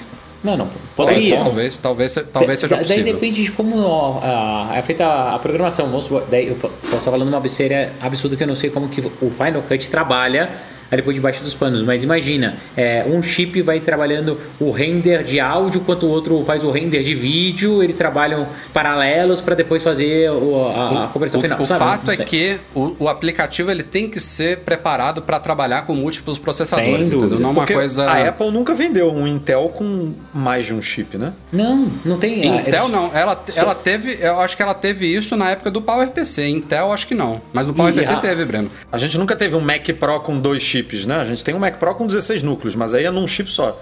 Sei lá. Mas é, é- foi, essa, foi esse o salto, foi, foi o que mudou. Teve uma época que não estava tendo essa evolução tão forte de transistores e de núcleos num chip só. E o que, o que os fabricantes faziam era isso, colocar múltiplos chips em paralelo. E aí depois a gente passou para essa questão das miniaturizações de, de transistores, que já vem acontecendo, mas foi acelerada sem dúvida nenhuma na última década, duas décadas. E começaram a multiplicar o número Ah, de o- núcleos o- lá dentro. Depois veio os chips com núcleos que não eram iguais, né? Não eram mais simétricos, chips assimétricos, com, como esses que a gente tem da Apple, com núcleos focados em performance, outros núcleos focados em eficiência energética. Aliás, isso é outra coisa, né? Não faz sentido. No, o Mac Mini aconteceu isso por acaso, mas um iMac, por exemplo, não precisa dos núcleos de eficiência. A Apple pode trocar os quatro núcleos lá de eficiência e botar um M1X ainda octa-core, mas com oito chips E em vez de, de ter performance, 10, entendeu? 10 watts lá, aumenta um pouquinho isso aí, né? Aumenta lá. um pouquinho, Ah. ele não, não, não, não tem essa necessidade desses núcleos de eficiência. Então vamos ver coisas legais vindo por aí. James Guimarães, quando o HomePod chega ao Brasil? Nunca. Não, Mas vai ele chegar, aprendeu vai nosso- chegar. Nosso chegar. idioma. Vai chegar porque a Siri, a Siri já fala português, então vai chegar. É, é- isso aí é uma otimizaçãozinha que a Apple precisa botar uma pessoa lá para fazer. Tô brincando. Não é algo tão simples assim, né? Obviamente. Mas, pô, a Siri já fala inglês e já fala português. Tipo, não tem por que não vender HomePod no Brasil. Isso é só uma questão realmente de acertar os ponteiros aí de idioma, de dois idiomas ao mesmo tempo e tudo mais, e, e botar para vender. Vai, vai, chegar logo logo. Esse ano já tá tendo expansão, né? Foi lançado ontem no México e em Taiwan e vai ser lançado na China. Olha só, até agora não tem na China, que é um mercado super importante para Apple. Então, é, eles deram prioridade que... para China, com certeza. É, vai vai chegar logo logo, tem que chegar. Ainda mais agora com esse HomePod Mini, né, mais acessível, tem mais mais potencial em mercados como o nosso. Valdemar Costa, quando sai o review do iPhone 12, parabéns pelo 400, obrigado Valdemar. Não vou prometer 100%, mas acho que nesse fim de semana vou me dedicar bastante a ele. Talvez no comecinho da semana que vem sai. Esses reviews dão trabalho. Você vai fazer o review, vai fazer primeiro com um texto, igual você faz sempre e tal. E depois a gente vai ver um vídeo falando disso no nosso canal do YouTube. Para, Breno, de me botar pressão pra fazer as coisas. Não, vai, ser em, vai ser em texto, é um texto longo. Então, você faz um vídeo, um review mais completo. Não, é porque a galera faz no YouTube review por dois dias. Vamos. Para, Bruno. Peraí, perdi aqui a pergunta que eu ia selecionar aqui, ó. Adriano Arruguetti. Como vocês começaram no mundo Apple? Pô, Breno Mas tem capa de revista aí com o Breno Mas, não, não é, precisa meu, nem... Eu, eu sou o tardio dos meninos, tá? Dos três aqui. Eu comecei no universo Apple por último. Eu comecei por causa do iPhone, em 2007, porque eu desbloqueei o iPhone lá, o iPhonezinho original. E pra acontecer isso, eu precisava de um Mac, eu montei um Hackintosh primeiro, apanhei pra caramba, as coisas não funcionavam. Daí comprei o meu primeiro MacBook, foi aquele branquinho. É, que vendia... Tinha branco e preto, né? É, nas Fenax, na, não vou lembrar o nome. Uh, nenhum MacBook, mas, era só MacBook. Mas foi, foi, foi bem tarde, foi em 2007 por causa do iPhone. Cara, eu tive primeiro contato com Apple em 2005. É, eu trabalhava numa agência de design e era estagiário e aí me, me colocaram lá para trabalhar num iMac desses já branquinhos. Era na época do PowerPC ainda era G4 se eu não me engano. É, e iMac? aí é iMac iMac esse, então aquele... era ah, ah não mas, não, mas se, se for falar assim o G4 era o branquinho. É, tinha, era... tinha um abajur também né? Não mas não era o abajur era, era depois do abajur então era, era G5, acho que já. Né? Contato com a Apple eu tive bem antes. Porque eu fazia suporte em agências de publicidade, que os caras tinham aqueles Macs, até aqueles Mac que era meio brazuca, não sei que porra era aquela, que daí tinha que instalar, cara, o samba para funcionar a rede, a impressora não funcionava, ficava enchendo meu saco. Nossa, eu ficava muito. Mas você não tinha cara. Mac nessa época, não, né? Não, nem pensava ah. também. Eu odiava. Eu odiava. Ah, eu olhava então. o Mac e me dava raiva. Não funcionava essas não. bosta, cara. Eu, eu adoro. Aí comecei a trabalhar, adorei. E aí é, fui fazer um mini intercâmbio de três meses no, é, na Inglaterra. E aí trabalhei lá de garçom, de tudo lá. E aí juntei dinheiro, trouxe um de iMac. Gogo Boy. De Gogo Boy, é. Dançava lá naqueles queijos lá. E aí comprei um iMac, meti na mala e trouxe, cara. Enrolei com papel bolha, com tudo. Paguei imposto bonitinho, entrando no Brasil, declarei, vida. E aí comecei minha, minha vida com Apple. Começou aí. Foi nesse ano, inclusive, que eu, que eu acho que eu conheci o Mac Magazine. Aí é, comecei a acompanhar o site, enfim, acompanhava muito, comentava muito. Aí acabei conhecendo o Rafa, parte da equipe aqui no Rio, que o Rafa vinha aqui pro Rio fazer alguma coisa. Tem, tinha família, né, Rafa, aqui no Rio. Ainda tem família no Rio. Então a gente acabou se conhecendo, ah, e aí foi. Aí começou. Eu, eu sou o velhinho da turma aqui no, no mundo Apple. Eu usava, tinha um PC de casa compartilhado desde criança e em agosto de 2000 meu pai participou de um sorteio, agora eu nem me lembro por que foi o sorteio, mas ele ganhou um iMac G3 Blueberry, e 350 MHz. e ele me deu. Eu, foi o meu primeiro computador próprio meu. É, era macOS 9 ainda clássico, né? Não tinha nem macOS Nossa, 10 Rafa, ainda. todo mundo tem que agradecer bastante seu pai, hein? Foi graças a ele, hein?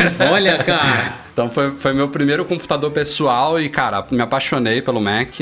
É, e me apaixonei tanto que logo comecei a, a, participar da comunidade. Naquela época tinha mailing list, né? Do grupos de discussão por e-mail e tal. Não tinha redes sociais ainda. E o Mac Magazine foi fundado em abril de 2002. Então, anos antes de vocês entrarem no mundo Apple, já tinha Mac Magazine. Então, como eu falei no último Q&A, o Mac Magazine já é um adulto, já passou de 18 anos já. Mas acompanhei aí, eu esse iMac eu peguei em agosto de 2000. Logo depois, a Apple apresentou o primeiro iPod, em 2001, 2001 se não me falha a memória. Foi 2001. Então, era, foi era Gêmeas, outra... Foi o ano da Torre Gêmeas. Essa, essa, essa época de 2000, a Apple tava saindo da lama, né? O Steve Jobs tinha voltado para a empresa em 97, 98 veio o primeiro iMac. Em 2000 ali tava ainda tava começando a engrenar a coisa, tava em desenvolvimento o macOS 10, baseado lá no Rhapsody da Next. E aí o iPod veio em 2001 e ainda não foi o estouro que a gente sabe que é a história do iPod, né? Ele começou a estourar para valer mesmo em 2003 ou 2004, que foi quando ele abandonou a porta FireWire, ganhou uma porta USB e se tornou compatível com Windows. Aí decolou para valer e a Apple começou a nadar em dinheiro até que em 2007 tivemos o primeiro iPhone. Aí o resto é história. Ahn, Vinícius Macedo Biscaia, alguma novidade sobre novas Apple Stores no Brasil? Agora Eita, então. rapaz, isso aí, Corona, isso aí tinha, esquece. tinha tempo, né? Mas tinha uns rumores lá de Brasília que Tinha no Rio também. É, a aquele segunda Porto no Rio, lá no? Na Maravilha zona- lá. na Mas daí o, Wake- portuária. o Wake quebrou e tal, daí já era, velho. Não, o, o, o Wake quebrou, não. O Rio de Janeiro não existe mais, né? Quatro governadores, Vai governador demorar. preso, enfim. é, não, vamos entrar nessa, não, que. Não, e foi fora Da- que a gente fica depressão. falando de rumores de Apple Store no Porto Maravilha, Apple Store na Avenida Paulista e o Brasil não, é, não se resume a São Paulo e Rio. Embora São Paulo e Rio necessitem sim, pela, pela demanda da- das duas lojas que já tem, mas pô, tem Brasília, seria um excelente lu- lugar para ter uma Apple Store. Talvez Porto Belo Alegre, Horizonte, até Salvador, Belo Horizonte, Porto Alegre. Salvador, Curitiba. tem até um monte de lugar. Tem, tem muito, tem muito, lo- muito potencial ainda pra expandir, mas o dólar como tá agora também, meu amigo, tá, tá complicado. Léo Bazone foi no MM Tour com a gente também, primeiro ou segundo? Primeiro, acho. Aí, Qual browser vocês usam e por quê? Uso o Safari porque é da Apple. Ah, Fanboy, essa, essa pergunta sim. que o, ó, essa, res- essa resposta que o Breno deu ó, já responde essa pergunta aqui do Benigno de Júnior. Qual dos três é mais fanboy? Não, já, ó. é- já, já tá aí a resposta. Não, não, mas falando Cara, sério, o Breno, o. Breno usou um fone de ouvido que não ficava preso Na na, orelha orelha. dele. Você acha que, que esse cara não é fanboy? Não, não, não. Não, tem discussão pessoal, aqui. é assim, ó, ó, uma coisa é ser fanboy, que eu sou mesmo, eu adoro os produtos da Apple, eu compro, é, tudo. Ah, odiava, Mas eu tenho opinião, brigo e reclamo. Não fico lambendo. Mas o navegador eu uso o Safari por alguns motivos. Assim, primeiro, é. Bateria. Cara, Segundo, bateria. Terceiro, Exato. bateria. E, e- não, e memória. Porque, cara, o Chrome é animal, só que, cara, é papo memória, puta estresse, sabe? E, e eu nunca me incomodei com a parte de privacidade, mas eu acho que os controles de pop-up, cookie, entre outras coisas da Apple são melhores do que o do Chrome. Então, e eu nunca tive. é, Uma vez eu era. é, usava Opera, usava Firefox, mas eu acho que tem uns 4 anos que eu perdi o interesse, assim. Era mais na época que eu era mais old school, sabe? Mais hacke, metida hackerzinho e tal. Hoje em dia, cara, é o que vem com a máquina, setup rápido, tá funcionando e pronto. Tá Eu, velho. eu tô rindo, eu tô rindo aqui porque, ó, só voltando aqui, o Benigno Júnior perguntou qual dos três é o mais fanboy. Aí o Anderson, sim. muito bom, muito bom. Mas voltando aqui, Edu, Safari também, né? Eu uso o Safari, mas em alguns momentos do dia é, eu uso o Opera também, é, por conta de alguns recursos que não existem no Safari. Por exemplo, é, algum, algumas extensões. O Safari tinha antigamente extensões, é, boas extensões, né, de capturar é, imagem, enfim, algumas. Agora tá voltando um pouco, é, mas por um momento eu fiquei órfão de algumas coisas que o Safari deixou de ter. E aí o Opera oferece algumas coisas até nativamente, tipo, o Opera salva uma página muito bem salvada em PDF. Eu, eu só abro o Opera pra isso, pra salvar a é, página em PDF. esse é muito recurso bom. é fenomenal do Opera, porque ele salva, tipo, perfeito, né? impressão, né? Não, então não é aquele que você vai mandar imprimir que abre um PDF todo tosco, que ele abre o que você está enxergando na página. É, é uma, é uma screenshot da página em PDF editável, é, bem feito. E tem. Aliás, o- eu já usei o Opera por um bom tempo, é, é excelente navegador. E eu gosto do Opera.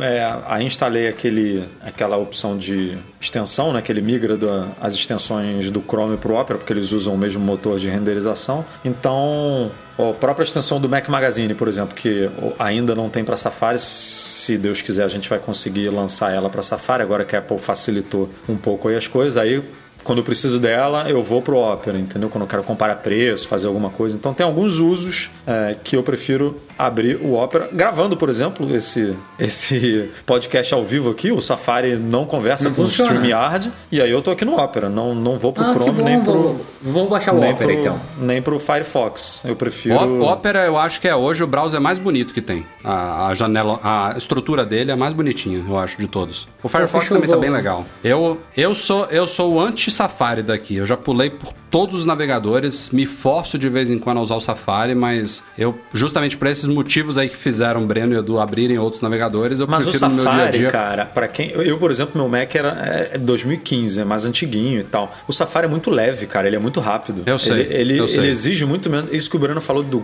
do Chrome, que todo mundo sabe que é verdade. Se eu tivesse rodando o Chrome na minha máquina, eu ia ter uma experiência pior, sabe?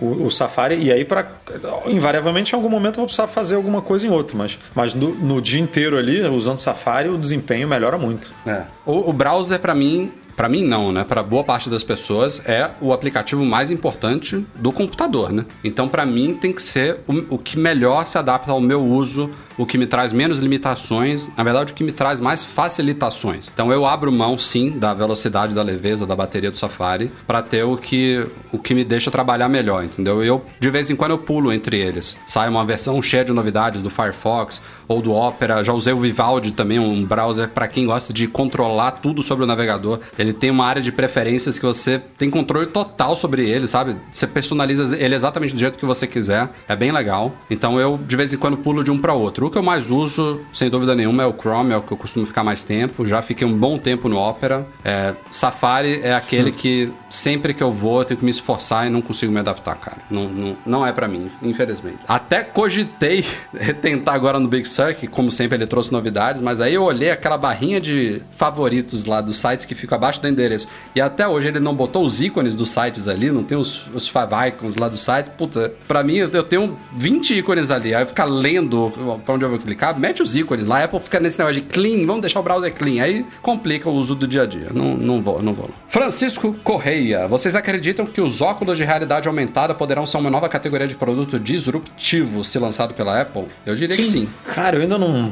ah, Eu ainda não engoli muito bem esse óculos de realidade aumentada, não. Eu ainda tenho muito, muitos, não é só não, muitos pés atrás com, com esse produto. Mas queria ver a Apple arriscando em outros mercados. Eu acho que é, o- eu acho que é o próximo grande passo dela, né? Tinha, são, são os dois grandes rumores, né? Sobre futuras áreas de atuação da Apple. Realidade aumentada, barra virtual, barra mista e carro autônomo. E eu acho que a gente vai ver algo de óculos, de headset, bem antes de alguma coisa de carro. Eu também acho. E acho, acho que tá demorando porque os caras estão querendo fazer a coisa direito, né? Esperando a tecnologia ficar pronta, a interface, né? A Apple preza muito por usabilidade, não é simplesmente pegar a tecnologia, ah, agora as telas podem ser dobradas, toma aí, um dispositivo dobrável, se vira aí. Tem que fazer sentido. esperam. É. Tem que fazer sentido. Mas eu Então- também concordo. Eu acho que o, o próximo gran, o produto de alto impacto que a Apple vai lançar vai ser o óculos. É, ainda não dá pra falar qual for o formato, se vai ser AR, VR, o que, que eles vão fazer.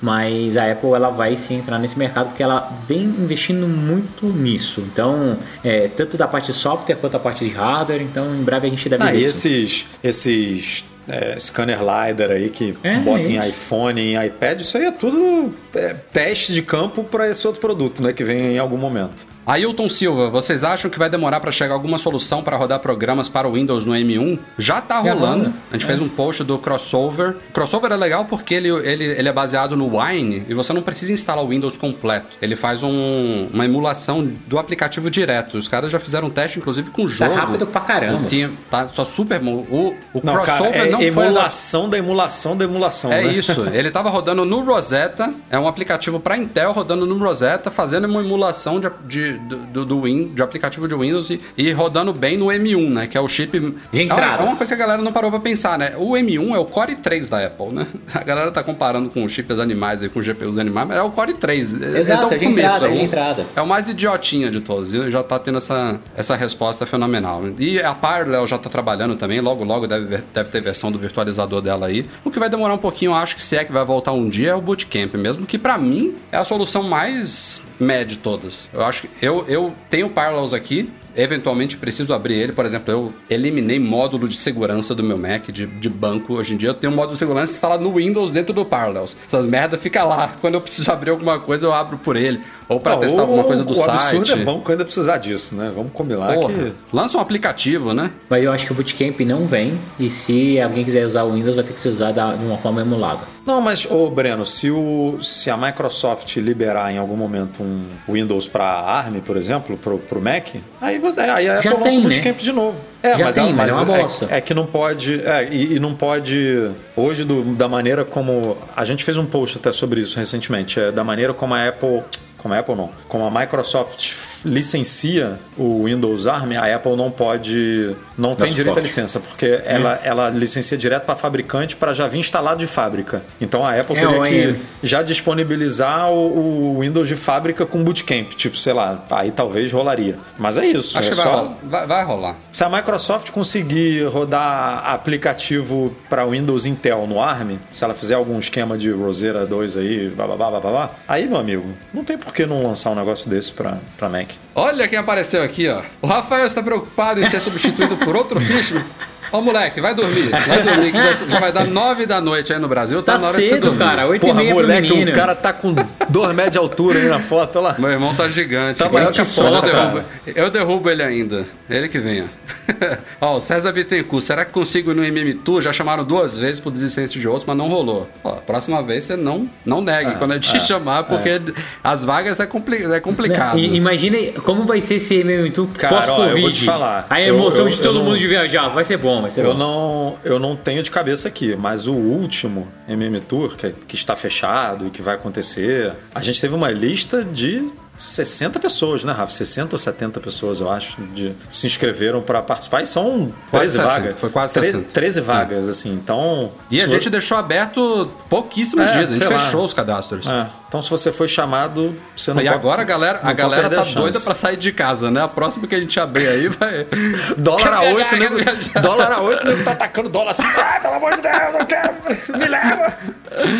Vamos lá, última pergunta aqui pra gente fechar por hoje, esse podcast especial. Deixa eu ver aqui, não selecionei ainda. Tiago Mendes, opinião de, de nó- nós três aqui: celular dobrável ou tela dupla? Breno Mazzi. Dobrável. Peraí, dobrável que ele tá dizendo é tipo o, o É assim, ó. Motorola Flip antigo e tela dupla que você abre e Abre e fica um um, tablet, é isso? um tablet, é. É. Na verdade é a mesma coisa, só que um com um vinco um abre e o pra outro horizontal. com. Não, um abre para Não. Né? Um é horizontal, outro é vertical. Não, não, não, não é isso não, cara. É, é você ter uma dobradiça no meio de duas telas, ou seja, você não fazer a tela dobrar. Você tem duas telas flat com uma dobradiça que quando você abre ela parece uma inteira, mas tem uma, talvez uma pequena divisão entre uma e outra ali. Ou então usar essa tecnologia de tela doblável. Do, doblável.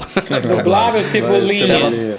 É Cebolinha hora. já é uma referência que eu- tem uma galera aí que não deve conhecer mais, né? Esse mundo tá, tá envelhecendo muito. A minha, minha resposta para isso é: a Apple não colocaria no mercado um dispositivo com tela dobrável como é hoje. Não. Essa é a minha resposta. Com aquele vinco, Pra mim, com a marca. o que faz mais Não é, só, sentido. não é só o vinco, não é só o vinco, é a fragilidade dessas Isso, telas é. também. A, é, respirou, arranhou. Se essa é com Ceramic Shield com cacete A4 já risca, imagina sem nada. Mas pra mim o que faz mais sentido é você aumentar a tela, é você transformar um iPhone num mini iPad. É, é- seria ter uma tela dupla. Só que pra isso teria que ser muito fininho, muito tipo pra você fazer o sanduíche ali e ele ficar do tamanho de um telefone normal hoje, na finura de um. Cara, tem, eu vi tem que chegar um- no desejo do Johnny Ive de ser um pedaço de vidro, sabe? Um- um- uma telinha de vidro. Eu Aí sabe, a- sabe outra coisa que me incomoda um pouquinho nesses, nesses aparelhos? É que como a tela do aparelho fechado ela é wide, né? Ela tem o mesmo formato do, do, do smartphone que a gente tem hoje. Quando você abre, ele fica praticamente quadrado. Ah. então, É tipo, não é, não, é, não é legal de você assistir vídeo. Ele sempre fica com uma baita barra preta Oh, em cima e embaixo. Aquele, teve um conceito que o telefone crescia na horizontal. Esse eu achei legal. Então, isso daí é interessante. Ou na,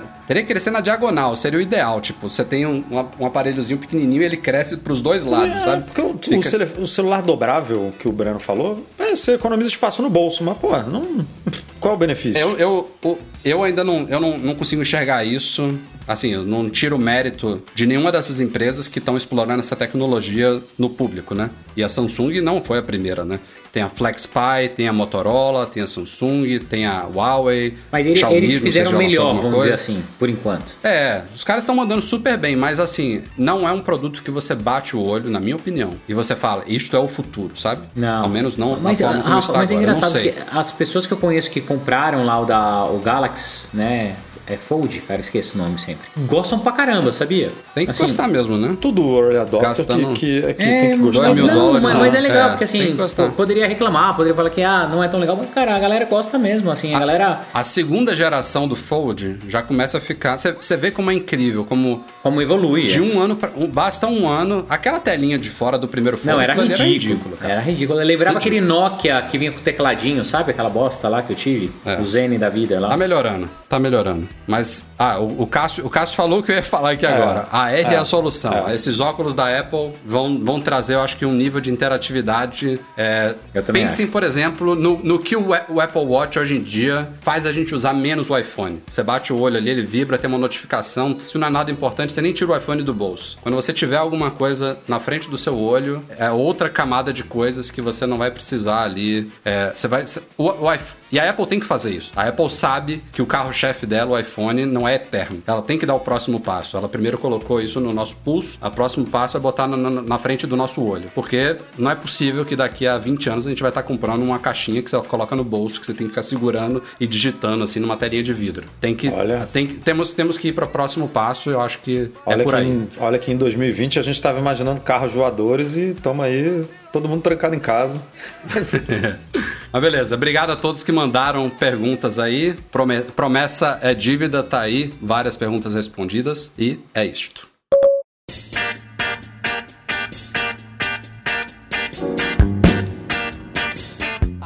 Chegamos então ao final de mais um podcast especial. Breno e Edu, infalíveis em 2020. Até semana que vem para mais um.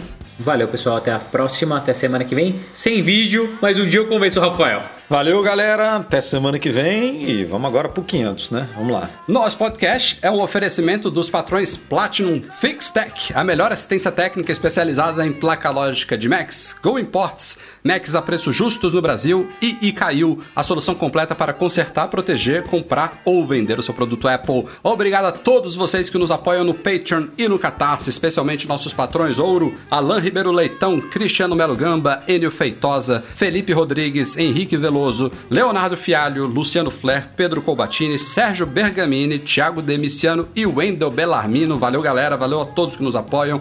Obrigado também ao Eduardo Garcia, que já edita nosso podcast. Acho que por mais da metade da nossa história, sei lá, já tem bastante, bastante tempo. Manda super bem. Quem precisar de qualquer trabalho aí de masterização, de edição, multimídia, de áudio, fala com o Edu Garcia, arroba Edu Garcia com Y no Twitter. O cara é show de bola, simpático, gente fina e manda muito bem no trabalho. Valeu a todos que acompanharam ao vivo. Se você ouvindo mais uma vez esse podcast editado, passa lá no youtube.com.br Magazine. Não precisa assistir o podcast de novo, você acabou de ouvir, mas pode ver como é que foi a gravação e assina o nosso canal também para ver outros futuros vídeos que vão pintando por aí toda semana. Valeu, até a próxima e vem umas 400. Super